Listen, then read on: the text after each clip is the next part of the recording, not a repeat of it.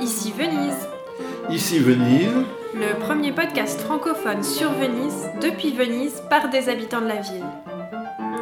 Tour à tour amoureux de la ville, critiques, inquiets, bienheureux, ironiques et auto-ironiques, mais aussi engagés, Ici Venise, un podcast cousu main par Inonago, également au piano. et Philippe Gau, journaliste et aussi mon papa. Et oui, Bonjour à toutes et à tous, chères auditrices et chers auditeurs d'ici Venise. On est ravis de vous retrouver pour ce nouvel épisode euh, hivernal euh, à Venise. Et bonjour Philippe. bonjour à toutes et à tous, et bonjour Ilona. Alors aujourd'hui, on enregistre un nouvel épisode d'ici Venise euh, après euh, une petite pause et des, de longues hésitations sur le, le nouveau sujet. Et c'est en fait une découverte assez fortuite qui nous amène euh, à enregistrer cet épisode. Parce que, quelle ne fut pas notre surprise en découvrant un livre sur euh, les itinéraires de mémoire à Venise, un livre sur euh, les pierres d'achoppement, donc les Stolperstein, pietre d'inciampo en italien, ces pierres de mémoire euh, qui sont serties dans les pavés de Venise, dans les Maseni. On reviendra euh, évidemment plus tard sur ces, sur Stolperstein pour vous expliquer euh, de quoi ils relèvent. Eh bien, j'ai découvert une photo que j'avais prise en couverture d'un livre sans avoir été prévenue par la maison d'édition. Pour, utiliser cette photo. Alors, évidemment, je, je peux dire j'ai même été assez d'un point de vue personnel, agréablement surprise parce que c'est un sujet qui me tient à cœur depuis de nombreuses années, un sujet euh, qui résonne aussi avec euh, notre histoire familiale, personnelle euh, et un intérêt aussi. voilà, ma grand-mère, il se trouve qu'elle a, écrit sur les pietre d'inciampo, donc on a trouvé que ça faisait beaucoup de coïncidences réunies. Aujourd'hui, nous sommes le 26 janvier, mais demain, nous serons le 27 janvier, jour de la mémoire, qui est une date de commémoration des, des victimes euh, de, de la Shoah.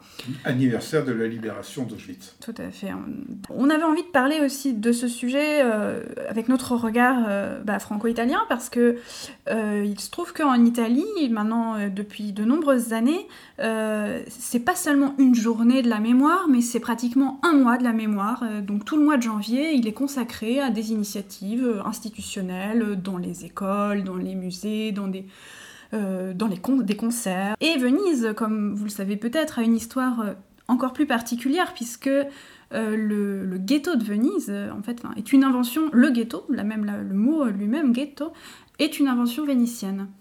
Depuis euh, 1516, d'ailleurs, il y a quelques années, on a commémoré les 500 ans de la création du ghetto de Venise. Alors peut-être tout de suite, justement dans l'imaginaire collectif, on associe le ghetto de Venise au ghetto de Varsovie, hein, de deux V, mais des V bien différents.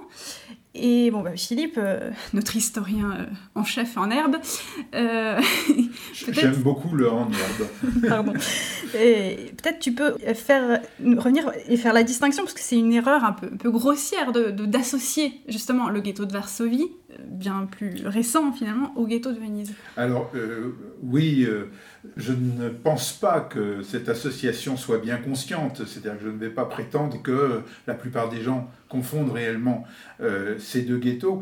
Le ghetto de Varsovie, tragiquement liquidé par les nazis, également marqué par des, des actes de résistance euh, quasiment uniques à, l'occasion justement de, sa liquidation, Euh, et le ghetto de Venise, qui euh, a connu en réalité une existence assez paisible jusqu'à ces années tragiques 1943-45, euh, pendant lesquelles euh, l'Italie du Nord et euh, l'Allemagne nazie euh, ne faisaient qu'un, en quelque sorte, euh, au travers de la République euh, fantoche, euh, République dite sociale. sociale italienne de Salo, du nom de la ville sur le Garde qui en était la capitale. Donc je ne pense pas qu'en réalité euh, les gens fassent une association consciente entre les deux ghettos. Mais euh, évidemment, le ghetto de Varsovie est devenu, en ce début du XXIe siècle et déjà à la fin du XXe, le plus célèbre des ghettos historiques, euh, mais bien sûr pas le seul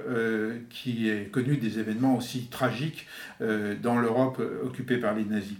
Et, donc le ghetto de Venise évidemment, est à distinguer pas seulement au titre du XXe siècle, mais il est à distinguer des autres ghettos en ce qu'il a été, comme tu l'as dit, euh, le premier à être institué. Alors justement, on peut aussi peut-être souligner dès, maintenant le, paradoxe, parce que c'est, à la différence du ghetto de Varsovie, c'est que la, la, création du ghetto de Venise, ça a plutôt, a plutôt joué un rôle de protection euh, des, des, juifs euh, d'Europe. Alors il faut se resituer difficilement, bien sûr, dans cette période de 1516 de la création du ghetto de Venise. On est dans une période euh, qui est la, fin, toute fin de, de ce qu'on a appelé le, Moyen Âge. Euh, on est un peu après d'ailleurs, mais bon, c'est on en sort à peine. Et dans cette période-là, il y a une série de mesures antisémites qui sont euh, proclamées par la chrétienté et appliquées dans les États pontificaux et plus ou moins appliquées dans tous les pays chrétiens.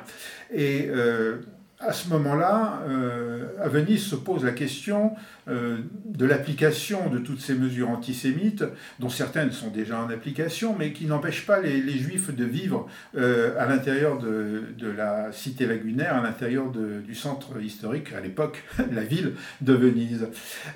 et donc, Venise joue un rôle un peu d'équilibre, essaye de, mener une diplomatie d'équilibre entre le pape euh, de Rome et euh, Constantinople, où euh, se trouve l'Empire romain d'Orient, et où également la, chrétienté essaye d'exercer depuis Constantinople une influence sur les États voisins dont, dont, Venise fait partie.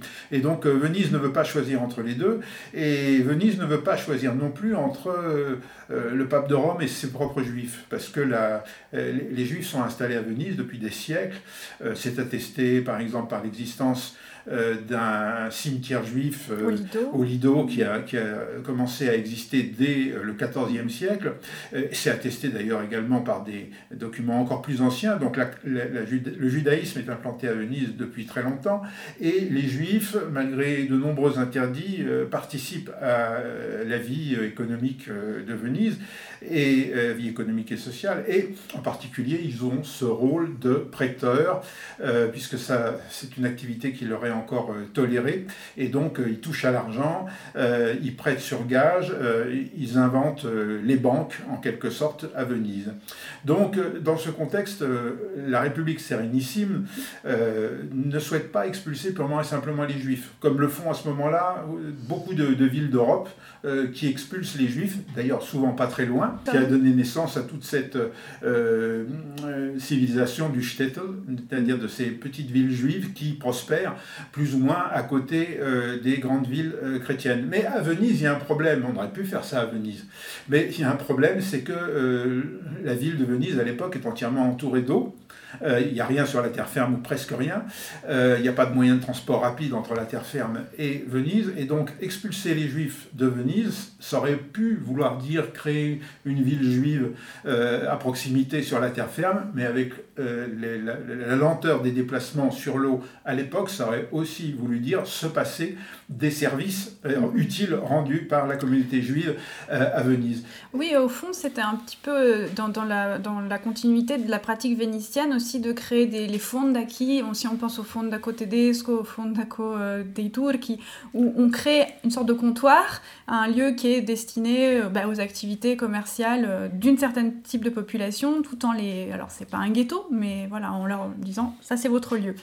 Alors la spécificité du ghetto par rapport en effet à ces comptoirs euh, qui, euh, qui, ont existé à la même époque et même antérieurement mm. à Venise, c'est que euh, là dans le ghetto, les gens sont censés habiter, exercer leurs activités professionnelles. Ils ont le droit de sortir dans la journée. En s'identifiant. alors ils ont des signes distinctifs, mais ils ont le droit de sortir dans la journée, ce qui permet justement de profiter des, des, avantages que, que, les juifs peuvent apporter à, la population chrétienne et, autres. Mm. mais la nuit, le ghetto est fermé mm-hmm.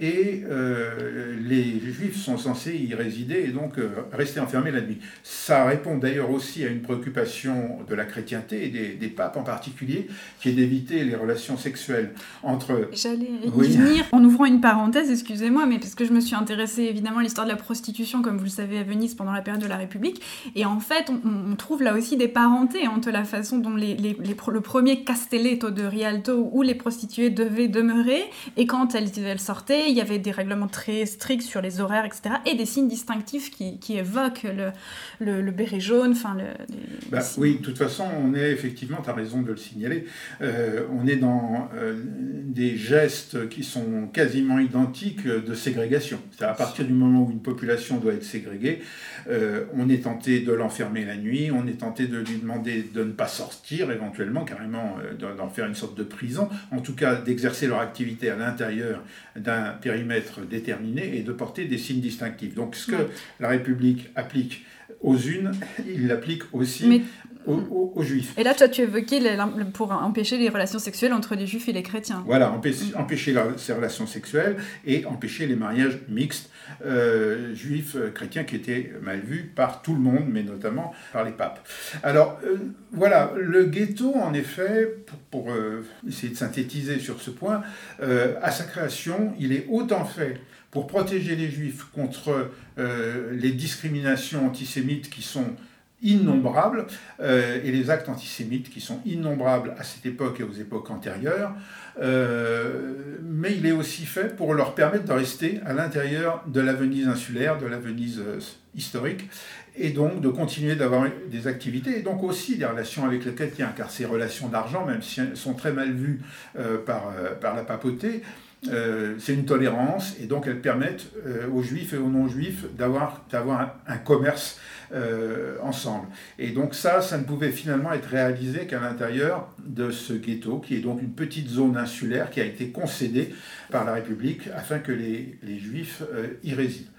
Évidemment, les ghettos se sont multipliés ensuite et le rapport entre la protection et la surveillance, la surveillance et la persécution, il a évolué, on peut le dire, au travers des siècles, déjà rapidement, puisque d'autres euh, mesures antisémites ont suivi et ont imposé l'invention vénitienne du premier ghetto, l'ont imposé dans de nombreuses autres, autres villes ensuite, avec évidemment la tragique histoire du XXe siècle sur laquelle il n'est pas nécessaire de s'étendre. Oui, alors revenons euh, aux pierres d'achoppement, donc en italien pietre d'inciampo. Qu'est-ce que c'est? C'est un, une sorte de, projet euh, grande œuvre, mais pas au sens de la construction d'une centrale nucléaire, mais par une, multitude de petits gestes qui consistent à l'installation donc de petits pavés qui mesurent 10 cm de côté, des, des carrés, sur lesquels est gravé un nom, un prénom, un nom de famille, et ici habité avec la date de naissance, la date de mort, la date de l'arrestation et de la déportation. Et, le lieu de et mort. la date de mort ou le lieu quand, euh, quand ils sont connus. Donc quelques petits éléments biographiques. Et on vient déposer ce pavé dans le, déjà, le, alors à Venise, on appelle ça les mazeni, qui est la pavimentation euh, vénitienne euh, traditionnelle, qui sont cette, cette pierre déjà de, de trachyte. Et on vient sertir ce petit pavé là où habitait euh, les personnes euh, déportées. Devant la porte. Voilà, devant la porte. C'est une sorte de, de, retour, si j'ose dire, au, lieu de, d'habitation. Donc ces pierres de, mémoire, euh, Stolperstein, elles commémorent euh, pas seulement euh, des victimes juives, mais aussi des tziganes, des opposants politiques, des homosexuels, des handicapés, des témoins de Jéhovah qui ont été exterminés pendant, la Shoah.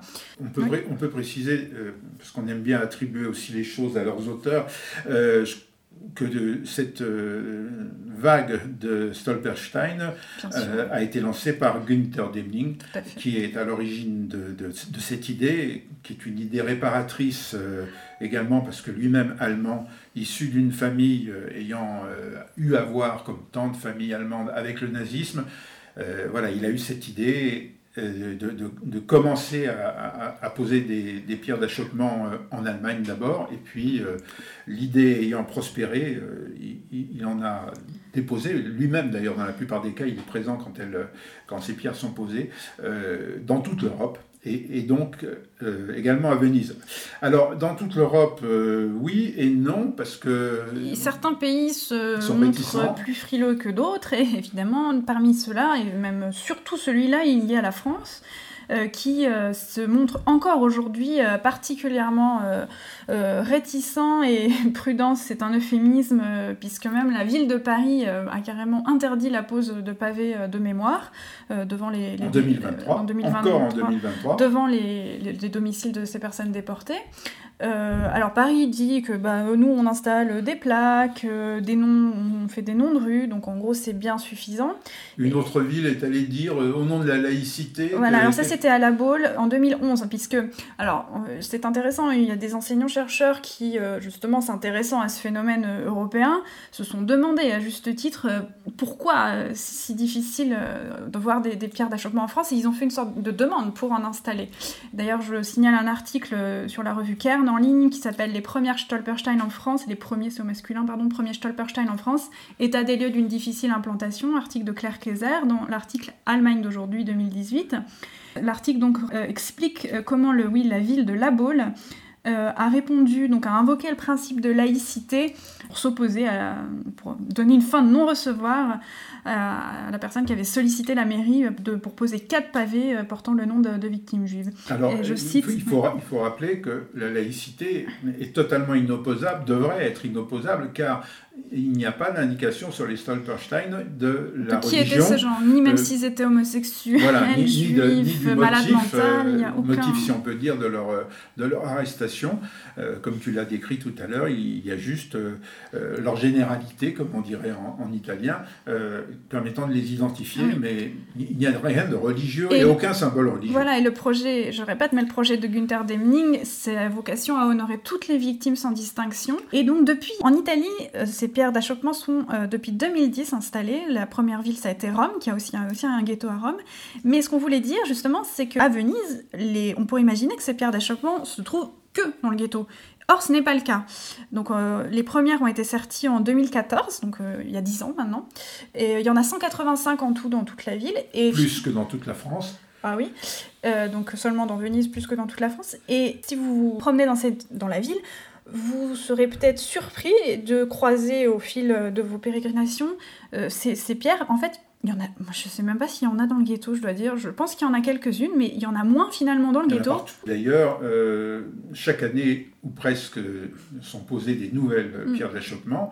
Pietre d'inchampo dans Venise, et toutes celles que moi j'ai remarquées ces derniers jours comme étant des nouvelles poses, je les ai vues euh, en dehors du ghetto, dans différents quartiers, y compris d'ailleurs tout près de, là où nous habitons, et également à côté des fameuses euh, quatre pierres euh, consacrées à la famille euh, Mariani que nous avions adopté après euh, leur pause. Alors, oui, peut-être faut expliquer. En fait, le, donc une association à Venise qui s'appelle Pietre d'Inchampo Venezia, qui s'occupe donc de faire vivre aussi la mémoire euh, bah, de ces victimes au travers euh, des Stolperstein, a, proposé aux habitants, même pas aux habitants, à, toute personne intéressée, d'adopter des pierres. Alors qu'est-ce que ça veut dire? Ça veut dire qu'on assure aussi leur, leur nettoyage, parce que c'est du laiton, oui, c'est un, alliage, mais comme le cuivre, euh, ça a tendance à, se patiner.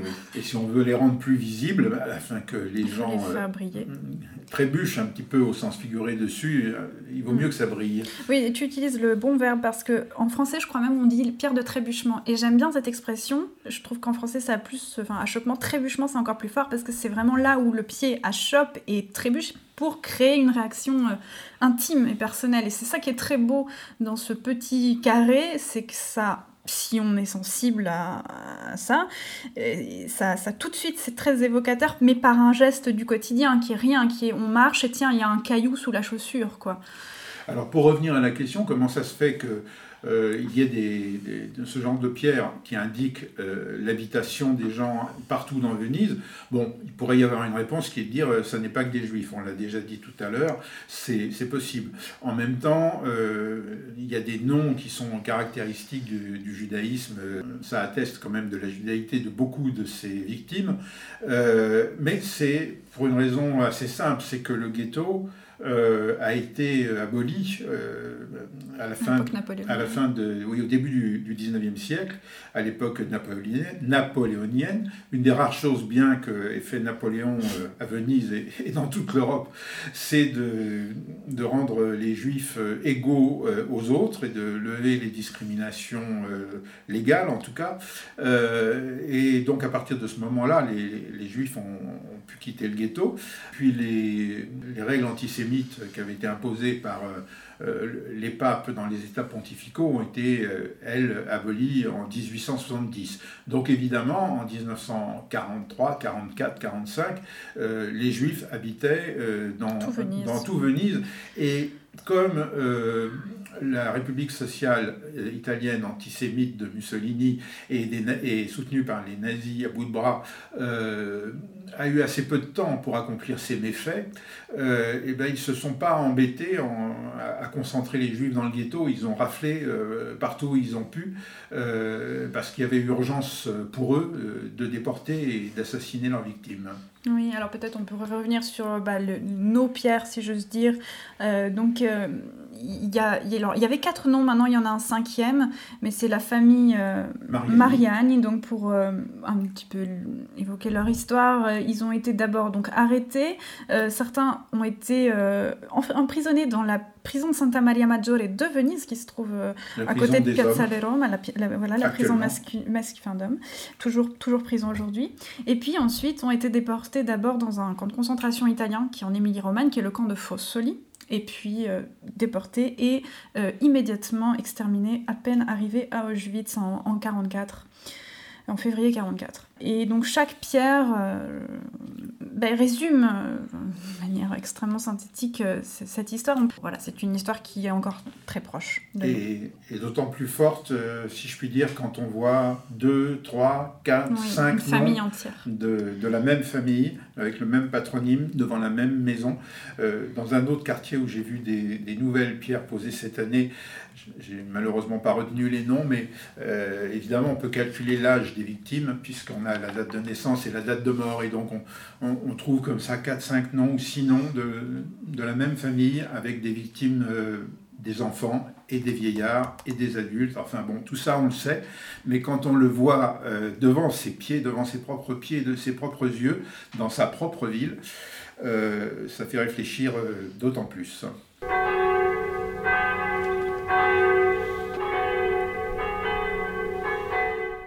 Fin janvier à Venise, on aurait pu vous parler euh, d'un sujet qui euh, pourrait euh, plaire à beaucoup de monde, qui est celui du carnaval, puisque le carnaval de Venise s'apprête à démarrer, d'ailleurs sur décision du maire, et ça, ça fait pas beaucoup polémique, mais quand même c'est assez énorme. le carnaval cette année commence le 27 janvier, qui est justement la date de la journée du jour de la mémoire. le maire a même carrément anticiper d'une semaine le concert de commémoration de la Fenice qui a lieu tous les ans normalement le 27 janvier à date fixe ou des fois le 28 hein, pour que ce soit un samedi soir. Et là, il l'a fait une semaine auparavant. Bon, il y a quand même des gens qui ont, qui, ont été un petit peu étonnés par ce bah rapprochement. Ça aurait été dommage de gâcher un week-end. Le premier week-end du, du, carnaval de Venise, qui quand même est un grand événement euh, public et commercial en, le mélangeant avec euh, l'anniversaire de la libération d'Auschwitz. Donc on a commémoré avant. Voilà, pour ne pas euh, s'encombrer euh, d'une journée triste alors qu'on pourrait la transformer en une fête joyeuse comme Venise sait si bien le faire. Voilà, donc je disais qu'on aurait pu consacrer ce podcast euh, au carnaval et que finalement bah, notre, notre regard ayant achoppé sur euh, ce livre en vitrine de librairie, euh, ce livre donc qui utilise une photo sans autorisation préalable. Une photo de, tes pieds. Une, voilà, une photo de mes chaussures. et de quatre on va nous, Voilà, nous on va citer ce livre puisqu'évidemment nous n'avons rien contre ce, ce, livre. Bien au contraire, c'est un sujet qui nous intéresse. Ce livre s'appelle Pietre d'inciampo de Stefania Bertelli avec comme sous-titre 5 itinerari della memoria a Venezia 1943-1945, donc 5 itinéraires de la mémoire à Venise de 1943 à 45 qui sont les dates de la République sociale, dite sociale. En attendant une éventuelle version française. Qui sait? Voilà, et c'est publié, nous allons la citer elle aussi, la maison d'édition euh, Nuova Dimensione. Pour euh, conclure euh, on peut peut-être ouvrir la réflexion. Ouvrir la, question de la mémoire et de la commémoration. Car évidemment, les Stolperstein commémore des actes de barbarie qui ont été commis bientôt il y a 100 ans, enfin pas encore, mais euh, il, y a, 79 ou 80 ans, 80, 81, 82, quoi. La, période pendant laquelle les camps d'extermination euh, sont nés et, ont été euh, tragiquement actifs. Mais évidemment, est-ce que commémorer, comme par exemple l'ont fait euh, le 20 janvier, je crois, euh, le maire, les représentants des autorités publiques italiennes et de la communauté juive à Venise, euh, en se retrouvant à l'intérieur d'un théâtre pour écouter des, discours plus ou moins convenus, pas toujours totalement sans intérêt, et des œuvres musicales, bah oui, c'est de la commémoration, c'est-à-dire que ça a lieu tous les ans. et c'est utile euh, peut-être, à la mémoire, mais peut-être aussi on s'achète une conscience, euh, où les descendants des victimes euh, rappellent qu'ils sont des descendants des victimes, et ma foi, c'est leur droit. Voilà, mais est-ce que ça suffit? Voilà, en fait, tu, poses la question de la différence entre une commémoration et comment faire de la mémoire une mémoire vivante et agissante. Alors, on avait envie de citer euh, un petit extrait de la tribune qu'Edgar Morin a fait publier dans Le Monde il y a quelques jours à peine. Voilà, je vous la lis. C'est une leçon tragique de l'histoire. Les descendants d'un peuple persécuté pendant des siècles par l'Occident chrétien, puis raciste, peuvent devenir à la fois les persécuteurs et le bastion avancé de l'Occident dans le monde arabe. Oui, au travers de cette citation, ben, on, peut, pour conclure, poser la question euh, comment faire pour que l'évocation de ces faits qui sont maintenant anciens, même s'ils restent encore d'exceptionnels survivants ou survivantes, comme par exemple la sénatrice à vie Liliana Segre qui a, euh, connu euh, enfant Auschwitz, mais donc comment faire pour que ces faits qui deviennent de l'histoire morte, les commémorant ou les rappelant, euh, comment faire pour qu'ils servent aussi à, comprendre et peut-être à agir euh, dans le cadre d'une mémoire vivante et agissante euh, sur l'actualité, sur la compréhension de l'actualité? Vaste question et nous laissons à chacun en fonction de ses idées et de ses antécédents et de là où il est, euh, la manière d'y répondre. Et de s'interroger au moins. Mais je crois que les, pierres de, de, mémoire à Venise, si vous avez l'occasion de les rencontrer aussi ailleurs qu'à Venise, et, il y en a de nombreuses en Italie, euh, elles permettent ce, moment d'interrogation. Oui, ce sont presque des, des semi. Oui, des graines. Des graines, voilà. Et donc, la graine va donner naissance ou pas euh, à une plante qui sera belle et prospère, ou pas.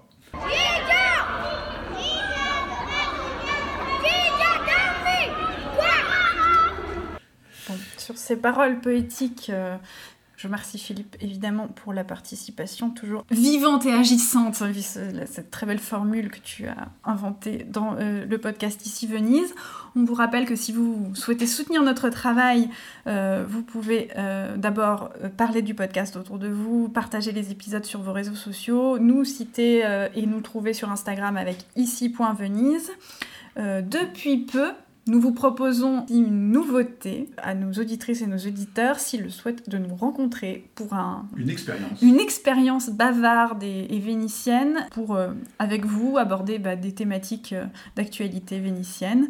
Euh, vous pouvez retrouver tout ça sur mon Instagram de prof de piano, Piano Piano Venezia.